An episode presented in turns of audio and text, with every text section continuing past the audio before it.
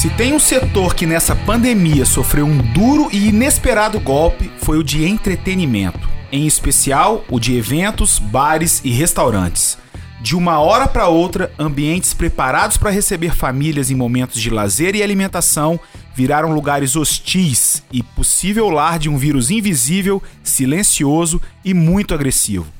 Dados do mercado capixaba apontam que mais de 4 mil estabelecimentos foram fechados subitamente e mais de 20 mil pessoas perderam seus empregos, fora os empreendedores que não conseguiram acompanhar a forte transformação e não mais reabrirão.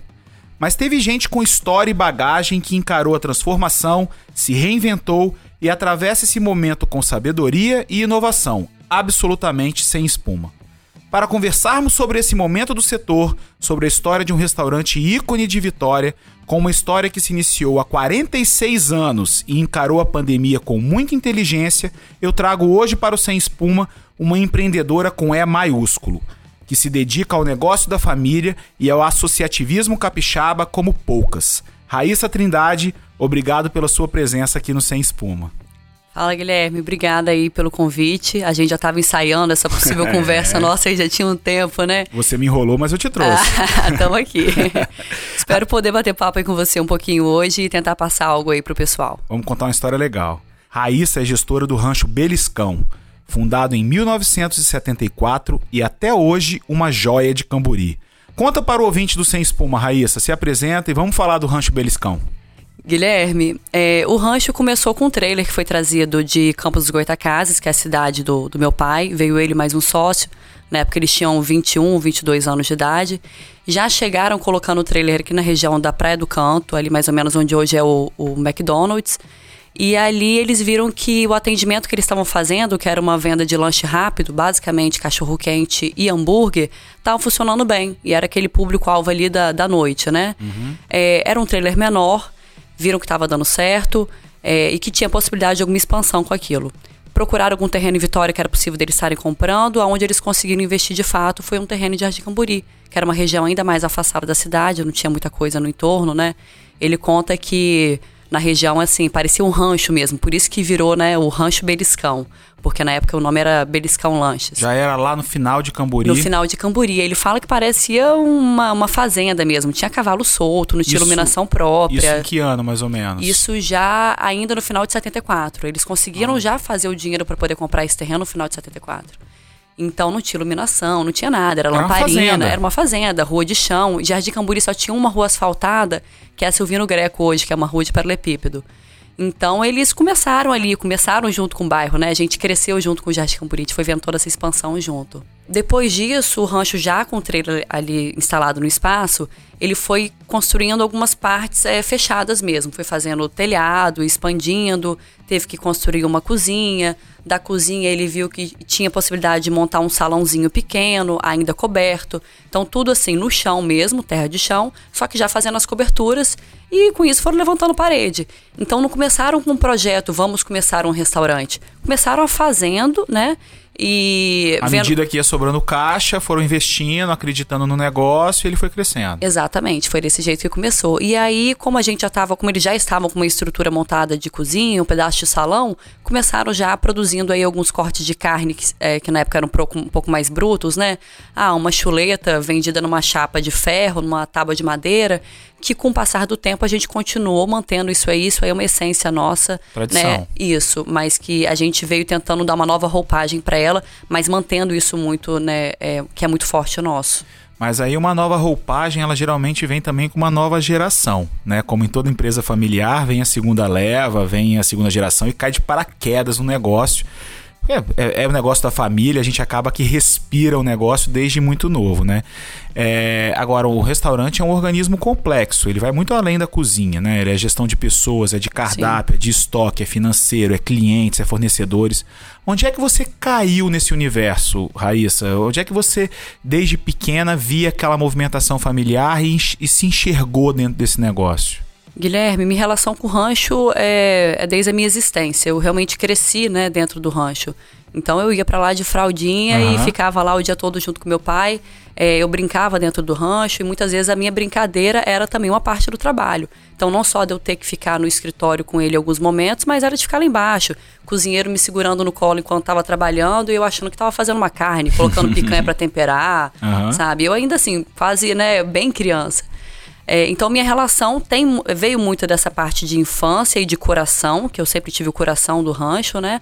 Mas depois com, fui crescendo e fui tendo necessidade de ir fazendo algumas coisas pelo rancho.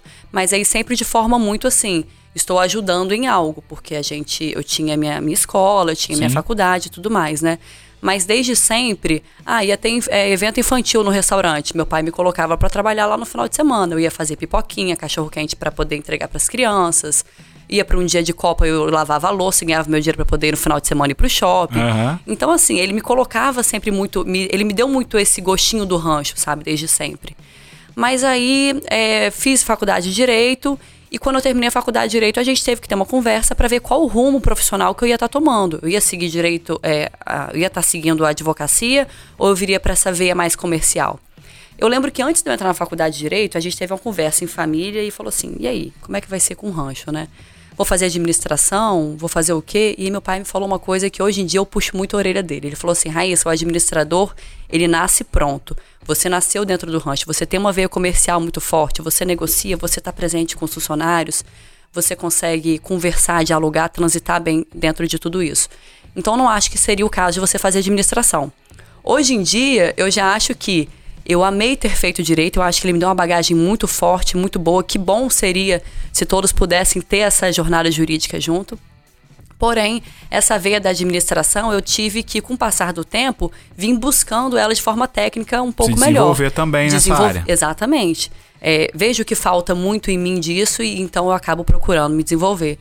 É, mas, Mas você buscou um outro caminho. Pois é, foi. Aí eu fui pro lado prático. Eu, eu acabei fazendo gastronomia, seguido da gastronomia eu fiz o curso de sommelier, que era justamente uma parte mais técnica do rancho beliscão, que eu sentia necessidade, que eu fazia pelo meu senso de experiência. Então, o que eu via em outros restaurantes, do que eu viajava, do que eu pegava de foto de cardápio, ou até de paladar, eu uhum. acabava replicando, mas eu sentia uma falta é, era sempre um profissional me falando o que fazer. Sim. Então eu falei assim, bom, já que eu tenho essa demanda e esse é meu negócio, deixa eu ficar um pouco melhor nisso aqui, né? Ótimo. Então eu peguei para começar a estudar de fato a gastronomia. E você foi estudar justamente o que é o core do seu negócio. Exato. Então eu fui na, eu fui na raiz. Isso me facilitou. Raiz, a gastronomia para quê? Para você montar cardápio, para você fazer prato? Não, não é só para fazer uma receita. Com a gastronomia, eu aprendi, por exemplo, a entrevistar um funcionário. Claro. Eu faço as perguntas técnicas corretas, eu consigo é, direcionar muito melhor a minha equipe, fazer uma montagem. Junto disso, também estimular a equipe que está junto comigo. Então, todos os nossos treinamentos quinzenais, é, uma semana equipe de salão, vai ser treinamento exclusivo de vinho, vai ser treinamento de cafés ou drinks. Na outra semana vai ser equipe de cozinha. O que está falhando mais? O que está precisando de uma conversa melhor? Vamos fazer montagem de pratos diferenciadas, louça, é, vamos tirar as fotos e mostrar para eles como que fica uma apresentação diferente. Eu gosto muito dessa comunicação junto com a equipe, que eu coloco de uma forma como se eu, de, eu deixo um espaço para eles opinarem também. Uhum. Por exemplo, meu restaurante é um restaurante de carne e eu quis colocar pratos veganos. Eu não tirei da cabeça que eu precisava de colocar prato vegano. Eu, eu senti uma demanda. Eu tinha clientes conversando comigo, falando: Raíssa, eu amo seu restaurante, venho aqui com meu marido ou venho em reunião de negócios, mas eu, eu não como carne. E aí a sensação que passa é que o cliente está meio que te pedindo um favor. E ele não pode se sentir não dessa pode. forma. É. Ele tem que estar tá totalmente à vontade ali dentro. Sim. Então, com isso, sentei, estudei algumas coisas, levei para a cozinha e algumas ideias. Por exemplo, gente, vamos fazer dois pratos veganos: bobó e estrogonofe. Eu dei três possibilidades de receita para cada um dos dois pratos. Então, junto disso, a gente viu não só no paladar, mas também na operação o que, que funcionava. E aí é, acabaram entendendo a essência do vegano e a gente conseguiu desenvolver as duas receitas de forma assim, magnífica. São super elogiados, vendemos super bem os dois pratos hoje em dia, porque também teve essa colaboração da equipe. Isso é inovação raiz, raiz. Isso é totalmente sem espuma. E tem um outro case que é sem espuma também, que eu gosto de citar aí nos meus cafés, nos meus encontros, que eu aprendi com vocês nesse momento de transformação. É claro que vocês enfrentaram uma crise aí gigantesca agora, a gente vai falar sobre isso, mas eu queria pincelar antes um. Você está falando aí muito dessa gestão, da cultura, da, do respeito que os seus colaboradores têm com você, justamente porque você buscou se especializar e, e enfim, é, é claro que você ganha notoriedade e respeito interno da equipe por essa sua capacidade técnica. Sim. Mas no auge da crise, a gente teve uma reunião e você me contou um caso interessante de, de um garçom, no momento de você ter que enxugar o negócio, de um garçom ter dado uma sugestão de ele mesmo virar entregador, não foi isso? Como é que. Eu queria puxar esse gancho para a gente poder falar um pouco da crise. Como é que foi, Raíssa, que vocês encararam a pandemia num restaurante que estava passando por uma reestilização? Né? Tá lindo, maravilhoso o que vocês fizeram, construíram. Na hora que vocês vão começar a colher os frutos desse investimento, vem a pandemia. Como é que é que vocês encararam isso? Guilherme, é, eu lembro que na terça-feira e na quarta da, da semana que o negócio ia estourar, a gente, eu fiz o fechamento da casa, conversando no café da manhã com meu pai. Pai, poxa, vendemos tanto e tal, como que a gente está progredindo bem, está evoluindo muito bem. E a gente bem satisfeito com o que estava sendo traçado, né? E aí, de repente, na sexta-feira, fechou tudo. Na quinta-feira já, que deu aquela queda brusca, né? E aí a gente falou, bom, vamos parar como está, fecha tudo.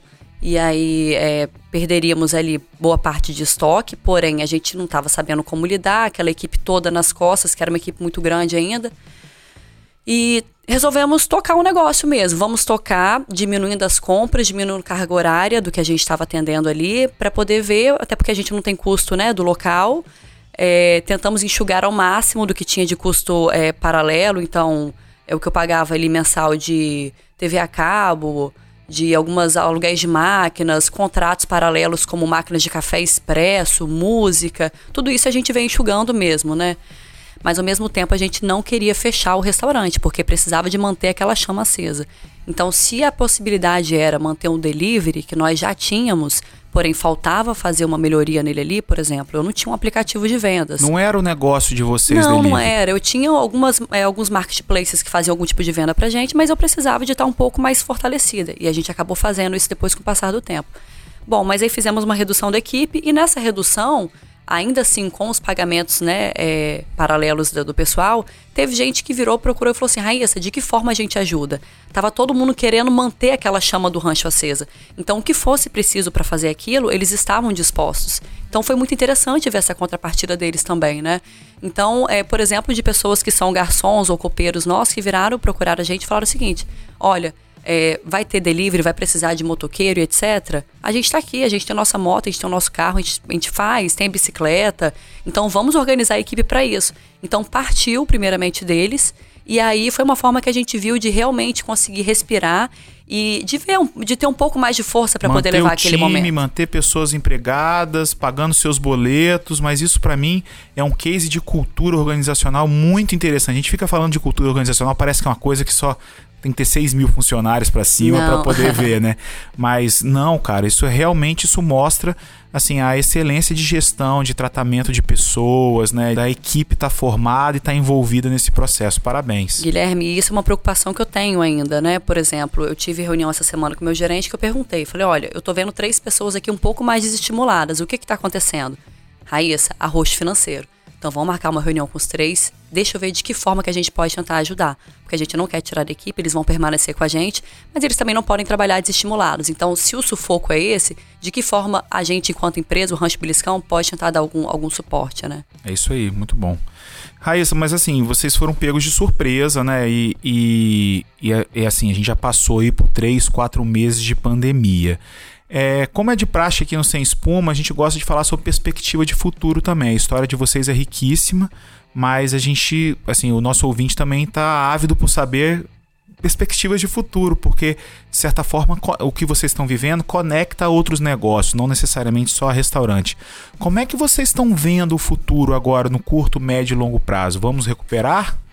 Com certeza, já estamos recuperando, né, ah, Guilherme? A gente teve uma posição muito interessante do governo essa semana, que foi a possibilidade de reabertura do comércio e também, lógico, o foco em bar e restaurante, né?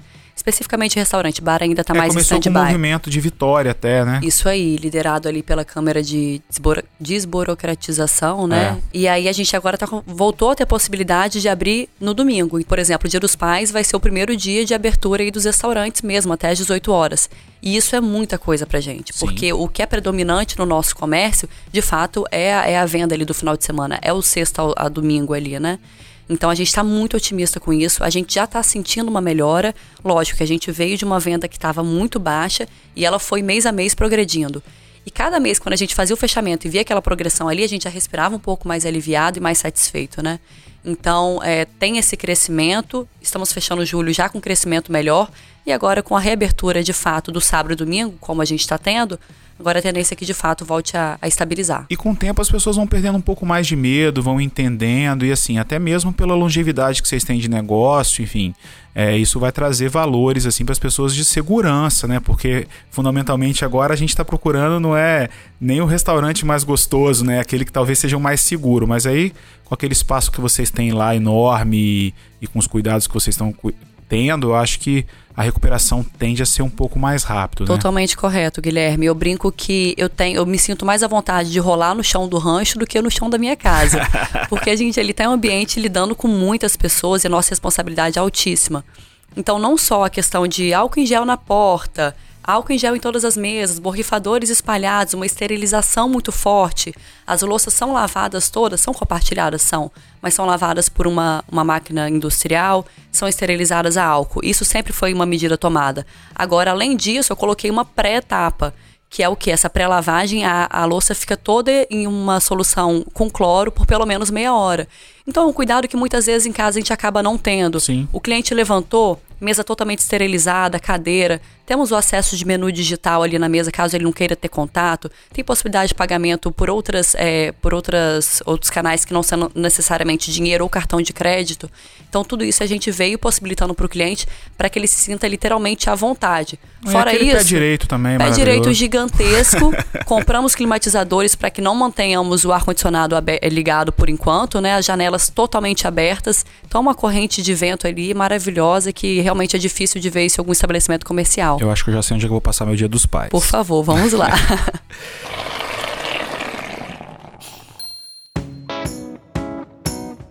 Como se não bastasse todo esse desafio empresarial, Raíssa, você é conselheira do Bares e da Câmara Setorial da Indústria de Alimentos e Bebidas da Findes. Além disso, é diretora de formação do Ciclo do Sind Jovem para que nosso ouvinte entenda, é o braço do Sindes responsável pela formação de jovens lideranças empresariais. E você não é só diretora de papel ou de cargo no LinkedIn, se entrega de corpo e alma, briga e luta pela entrega e pelo desenvolvimento de muita, mas muita gente lá dentro. Conta um pouco dessa sua jornada, desde que você entrou no ciclo e para que, que ele serve e como é que foi essa sua jornada até você assumir a diretoria. Guilherme, eu comecei no ciclo há aproximadamente três anos. Iniciei uma conversa paralela que eu tive junto com o Renzo Colnago, que ele estava com vontade de começar esse programa. E aí eu entrei junto com ele e falei, vamos começar a rodar isso aí juntos. O ciclo é montado sobre um tripé de gestão, autoconhecimento e cidadania. Então tudo que a gente discute ali dentro, ele vai estar sempre interligado a um desses, desses assuntos. Então a gente faz toda uma programação ali anual, né, dos conteúdos que vão ser administrados. Nós temos pequenos grupos de trabalho que são os GTs operacionais para que façam aquilo se desenvolver. E em paralelo a isso, né, que são esses encontros semanais que nós fazemos, temos ainda os encontros bimestrais que são em nome do Sim de Jovem. Então realmente a gente acaba movimentando um grupo muito grande. Nós temos um processo seletivo que ele é sempre feito no final do ano, começa a ser em novembro, dezembro. Fazemos os, as entrevistas presenciais também, já na época mais ou menos de janeiro, fevereiro, e fechamos a turma, iniciamos sempre é, em março. Só para o ouvinte ter uma noção de quantas pessoas vocês atendem, o processo seletivo que é feito no início do ano, quantas pessoas se inscrevem e quantas caem nesse filtro? Guilherme, nós temos sempre a possibilidade de aceitar até 50 pessoas. Então, até se a gente achar que aquele número ali não passou, esse ano a gente começou com 52, não conseguimos diminuir mais do que isso. Então, Ótimo. Então, 52 novos entrantes, né? Tivemos inscritos aproximadamente 300 pessoas, foi um número bem considerável. Muito. Então, Até porque não é o único grupo de formação de liderança que a gente tem em Vitória. Então nós temos aí CDL Jovem, tem Líderes do Amanhã. É um movimento da sociedade civil organizada que tem, que tem tido bastante frutos e está re, realmente revigorando o ambiente de negócio de Vitória. Eu faço parte lá Fiz parte esse ano lá como curador do primeiro módulo do ciclo e, e, tenho isso com muito orgulho, foi muito legal. Quantas pessoas tem no total? Porque aí são três anos, a pessoa entra no primeiro ano de formação, vai para o segundo e vai para o terceiro. Cada ano ela aumenta suas responsabilidades e sua entrega lá dentro. Para esses três ciclos que acontecem concomitantemente, qual o tamanho do grupo de pessoas que fazem parte hoje do Sind Jovem? Guilherme, estamos ativos hoje com 58 pessoas do ciclo Sim de Jovens, tá? É, realmente esse número ele, ele cai demais ao longo do ano, porque a gente tem uma taxa de presença que ela é altíssima e tem uma, umas entregas também que são é, muito consideráveis. Não, não é fácil. Então, leituras é pessoa... obrigatórias mensais de livro, Isso. tem as entregas de resenhas e artigos. E se a pessoa não estiver correspondendo aquilo ali, realmente ela precisa é, é, se retirar do grupo, né? Porque a gente não pode deixar ali a, a, a qualidade estar tá caindo nem a, o quantitativo de entrega também. É porque não é uma questão de volume, né? É uma questão de qualidade, efetivamente. Não é a, a pessoa não pode estar achando que vai para lá escutar uma palestrinha e tá tudo bem ou mais um conteúdo. Não, ela tem que ter, ela, ela recebe o conteúdo, mas ela tem um volume de entrega realmente muito grande. Isso, então não só a frequência e entrega do material, mas a gente precisa também de estar tá medindo se ela está de fato aprendendo e se desenvolvendo ali. Então isso é uma terceira, é um terceiro ponto que a gente acaba analisando, né? E muitas vezes isso até fala mais alto do que algum outro ponto porque ela tem que estar tá se destacando de alguma forma. Então ela vai, vai alcançando algumas outras coisas. Primeiro ano, ciclo 1, um, ela inicia servindo, então montando todos esses GTs operacionais. Ciclo 2, é, a gente já consegue colocá-las em outras posições para ela poder participar de algumas câmaras e conselhos e também é, já liderando esses GTs operacionais. E ciclo 3, ele começa já galgando outras posições dentro da federação. Por exemplo, diretoria do próprio Sim de Jovens. E com isso ela vai recebendo notoriedade também, né? Ela vai se apresentando, vai colocando mais o posicionamento dela e outras pessoas vão, vão conhecendo e vendo aquela pessoa ali. Sim, é, então, é, é a melhor forma de entrar pro, pro, pro sistema da federação. É pelo. Ainda mais você que é ouvinte do Sem Espuma, que é mais jovem, tá aí na faixa etária. Qual é a faixa etária? O ciclo. É. O ciclo 25, 28, 32. Esse último processo seletivo a gente teve uma, uma captação de, de pessoas mais velhas. Isso uhum. é uma uhum. coisa que a gente foi vendo essa evolução ao longo do, do, dos anos, né? Eu tenho entrante ali com 21 anos, mas também tenho aquele com 35, que é a idade limite para ele estar tá, entra tá participando junto com a gente do grupo. Ninguém mais novinho, né? Mas então assim, você que já está aí desenvolvendo uma carreira e quer de repente ter uma porta de entrada para findes, eu acho que fica ligado aí que final do ano tá chegando aí mais um processo seletivo. Eu vou fazer um comentário aqui, Guilherme, não só para Findes, tá? Porque lá a gente tem essa, é, de fato, essa feição aí do industrial, mas temos também profissionais liberais, tá? Então todo aquele que queira se é, movimentar, que queira se ver um melhor empreendedor, é, melhor negociante, temos pessoas lá que trabalham com vestuário, com alimentação, temos industriais de, de cosméticos, mas também temos aqueles que são advogados, que são é, engenheiros. engenheiros, isso aí, coisas paralelas, né? Então, então assim, o, o, o, não é só a entrada no sistema Findes, mas isso. também é um poderoso lugar de network interno dentro do Sind Jovem, de possibilidade de negócios, de relação profissional. Network e desenvolvimento mesmo. É aquele que quer se melhorar enquanto empreendedor, né? enquanto gestor de fato e também ser humano, que a gente não deixa de analisar isso em conjunto. Sem espuma nenhuma. Total total.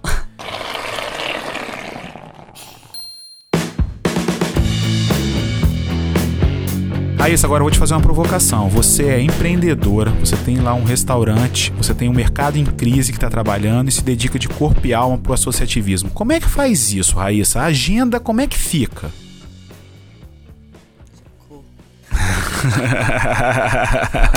como é que eu faço, Guilherme, meu filho? Porque é, é, é uma entrega gratuita. Você não é remunerada para isso, você não ganha dinheiro com isso, você é uma entrega mesmo, você trabalha muito para isso. Muito, isso mesmo, Guilherme, mas eu acho que é, é, um desenvolvimento pessoal. Quanto mais eu me entrego e mais eu faço ali, é, eu viro o ano melhor ainda. E eu tenho pessoas que me incentivam demais nesse entorno. Então a gente coloca métrica muito maior, sabe? Nossa, nossa cobrança passa a ser maior, o que a gente está efetuando de fato passa a ser um conteúdo a mais, sabe? Então a gente está se desafiando o tempo todo tô tendo que ler mais, tô tendo que estudar mais, eu trabalho mais. É, e aí acaba sendo comum, por exemplo, encontrar outras pessoas que, assim como eu, topam fazer uma reunião no domingo de manhã, uhum. que vão fazer reunião durante a semana, depois do trabalho, a partir das nove da noite até as onze e meia, meia-noite. Então, assim, a gente se encaixa no tempo que tem. É a prioridade, de fato. Então, minha prioridade hoje é ciclo sim de jovens, que eu quero me aperfeiçoar enquanto uma enquanto gestão empre empreendedora e também liderança. Ponto 2, logicamente, o rancho beliscão, que ele é minha prioridade, ele é minha, minha base, né, de, de carga horária toda é do rancho. É de onde você paga seus boletos. Com certeza. E três, eu não deixo minha gastronomia de lado. Então, eu estou constantemente revisando isso, estudando isso, até porque eu preciso de aplicar, né? E, de certa forma, em conjunto disso, alguma coisa mais relacionada à gestão, que são é, gestão, autoconhecimento, que eu tenho que ler pelo ciclo, né? Então, meu dia a dia é basicamente isso: é trabalho, ciclo, boas amizades que me incentivam e me colocam para poder entregar mais também. E quando você chega em casa depois disso, é um sanduíche de pão com presunto ou você tem paciência e, e, e cozinha para você ainda? Ô, Guilherme, sinceramente, eu janto no rancho antes de voltar, mas se eu estiver totalmente sem gás, é um omelete mesmo e tô feliz da vida. Raíssa, eu queria te agradecer pela sua entrega e disponibilidade aqui no Sem Espuma, por trazer esse case riquíssimo que é o Rancho Beliscão, um restaurante delicioso ali de Jardim Camburi. Obrigada. E trazer essa inspiração para os ouvintes, te parabenizar pela sua entrega no associativismo. Falei isso recentemente aqui no último episódio com o Rafael Cássaro, que também tem uma história muito parecida com a sua nesse Sim. universo. E eu não vejo outro caminho, Raíssa, para nossa sociedade, assim, se não pela organização e pela participação de gente como você nos, nos, movimentos da sociedade civil organizada. Né? É, é, é, a visão de construção de novas lideranças, é, é, é, a visão de construção de futuro, uma construção de longo prazo. Então eu queria te agradecer por, essa, por trazer esses cases, essa inspiração aqui para o Sem Espuma. Guilherme, eu que te agradeço o convite. Fiquei super feliz de poder estar aqui falando um pouquinho do, da, minha, da minha casa, que é o Rancho Beliscão, e também do, de parte do meu coração, que é esse ciclo de formação de liderança que eu participo. E agradeço em nome aí da, do pessoal jovem, né, o interesse e poder estar falando um pouco mais sobre isso e quem sabe não incentivando mais pessoas a se dedicar e a manter isso de forma bem ativa, né? Para você que deseja saber mais informações sobre os negócios e as ações que a Raíssa está envolvida, até o pescoço se desenvolvendo, ficam as minhas sugestões aí. Siga no Instagram o Rancho Beliscão. Claro. O Cindy Jovem, arroba Cindy Jovem. Isso. É, o Instagram de Raíssa é Raíssa MR Trindade. Ou basta procurá-la no LinkedIn por Raíssa Trindade. E para você que deseja participar do Sem Espuma, com envio de pautas, sugestões e, por que não, reclamações e xingamentos, o meu e-mail é podcastsemespuma.gmail.com ou no meu Instagram pessoal, arroba guilhermebarbosa.me. Obrigado, Raíssa. Obrigada, Guilherme. Até Abraço. a próxima.